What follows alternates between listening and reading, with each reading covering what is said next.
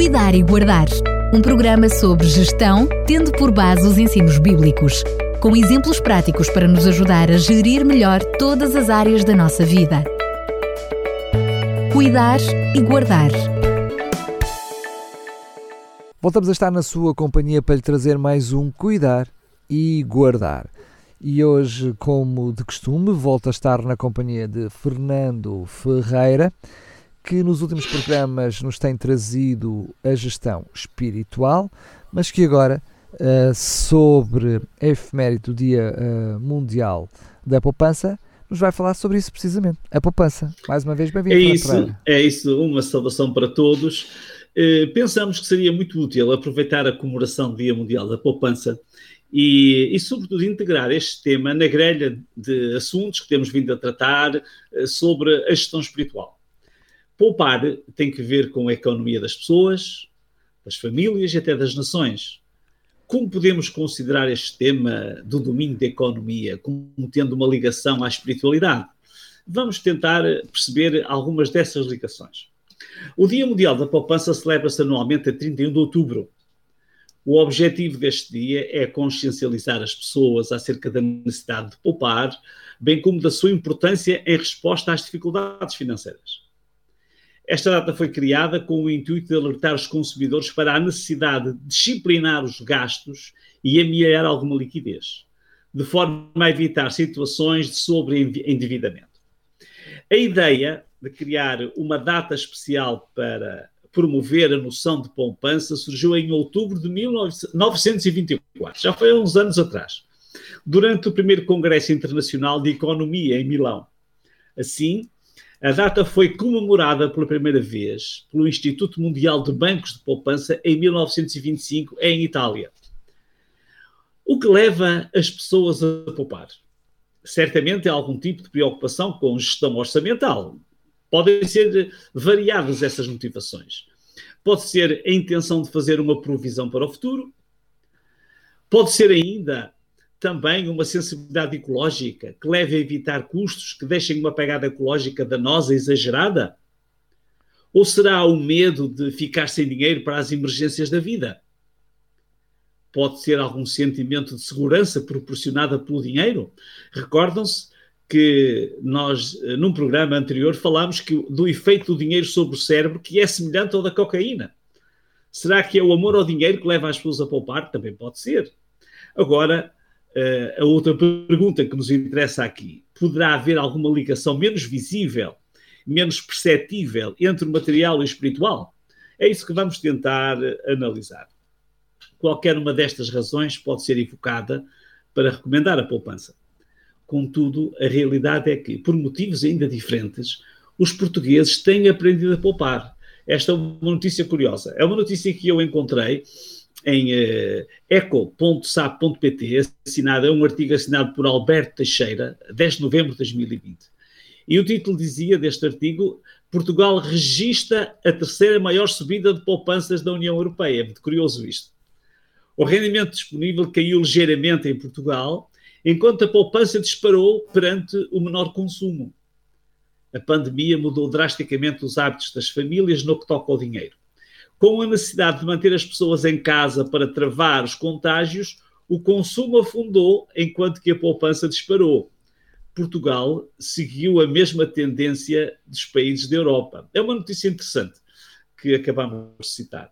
Mas isto foi poupar ao sabor da maré, sem tentar discutir os pós e os contras, pois é sempre bom ter em conta ambas as perspectivas. Gastar ou poupar deveria ser uma opção consciente intencional e não apenas circunstancial. Quando poupamos, para além de nós mesmos, alguém ganha com as nossas poupanças. Há sempre alguém à espera para nos propor onde investir as nossas economias. Quando gastamos, há também sempre alguém ansioso por receber o nosso dinheiro. Há sempre alguém a motivar-nos para gastar dinheiro. Portanto, é muito importante que gastar ou economizar seja uma decisão pessoal, bem informada, ponderada e consistente, e evitar ser apenas arrastado pela maré. As circunstâncias podem motivar o consumo ou as circunstâncias podem motivar a poupança. os especialistas usam um termo que é a confiança do consumidor. Quando, quando o consumidor está confiante, ele tem uma, uma, uma atitude diferente diante, diante do consumismo. Se o consumidor se assusta, retrai-se, evita investir, tende a poupar. Algumas pessoas tendem a gastar mais quando estão felizes, outras compram mais quando estão deprimidas. Ambas as motivações para o consumo procuram satisfazer o ego e alimentar a felicidade. Como vimos, a poupança disparou em 2020 devido às circunstâncias. Podemos deduzir que fomos arrastados pela corrente. Foi bom para quem estava pronto a receber as nossas poupanças e lamentável para quem estava à espera que gastássemos o dinheiro. Vale a pena agora tentar avaliar e perceber alguns gastos que até eram dispensáveis ou evitáveis. Podemos também avaliar onde vale a pena investir e em que medida podemos ter uma vida mais equilibrada. Pode ser um momento de reflexão não podemos esquecer, ou melhor, temos de ter consciência de que existem fatores intrínsecos que levam a pessoa a comprar. Encontrei um artigo muito interessante, assinado por Liliana Lopes Monteiro, em Notícias do Mundo. Uh, o título era O Prazer e o Perigo de Gastar. E faz uma pergunta: é viciado em compras? Uh, isto encontra-se numa, numa secção desta publicação, que é Lifestyle, uh, Mentes Perigosas. E então diz: o prazer que advém de ir às compras resulta da subida dos níveis de dopamina, também conhecido por ser um neurotransmissor do prazer, e por promover a sensação de bem-estar e de felicidade. Essa subida da dopamina é ainda mais intensa quando surge um bónus inesperado, tal como um desconto súbito, já na caixa, ou descobrir que a loja onde desejava ir está em promoções. Tentar conhecer o ser humano é apaixonante Cada pessoa é muito interessante e profunda, encerra um mundo misterioso convém desvendar e compreender cada vez melhor. Não chega a dizer pare de comprar. É necessário ter alguma consciência do que acontece nos meandros da mente e tentar agir com consciência e ponderação. É interessante ver uma outra perspectiva. O profeta Isaías não estava a falar de dinheiro, estava a fazer um apelo com um profundo significado espiritual, mas usou uma linguagem figurada, retirada das vivências do dia a dia daquela época, e que nos revela uma preocupação que seria normal e uma atitude recomendável. Ele escreveu: Por que é que gastam dinheiro naquilo que não vos alimenta? Por que razão onde aplicar o produto do vosso trabalho em coisas que não, que não vos servem de nada? Esta filosofia tinha uma leitura muito abrangente. Com estas palavras, o profeta repreendia as pessoas que, uh, por gastarem tempo, esforço e dinheiro em coisas de pouco ou nenhum valor, ao passo que descuidavam as coisas mais importantes da vida. Mas este texto também nos comprova que, desde sempre, tem existido alguma dificuldade do ser humano para disciplinar as suas emoções, os seus desejos, por vezes supérfluos e até pouco racionais.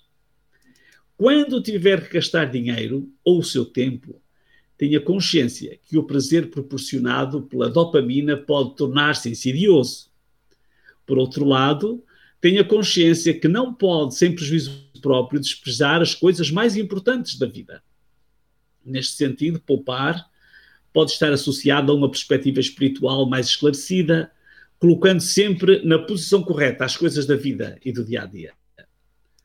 Uh, na aparentemente simples motivação para comprar ou deixar de comprar, que podemos definir como simples ato comercial, existem dimensões mais complexas, biológicas, psicológicas, sociais, ecológicas e espirituais. Os atos de, mais simples e comuns da vida refletem sempre uma dimensão mais profunda, pois a vida humana não é assim tão compartimentada o que somos intrinsecamente revela-se nos atos mais elementares. Já dizia o mestre dos mestres: pelos seus frutos os conhecereis.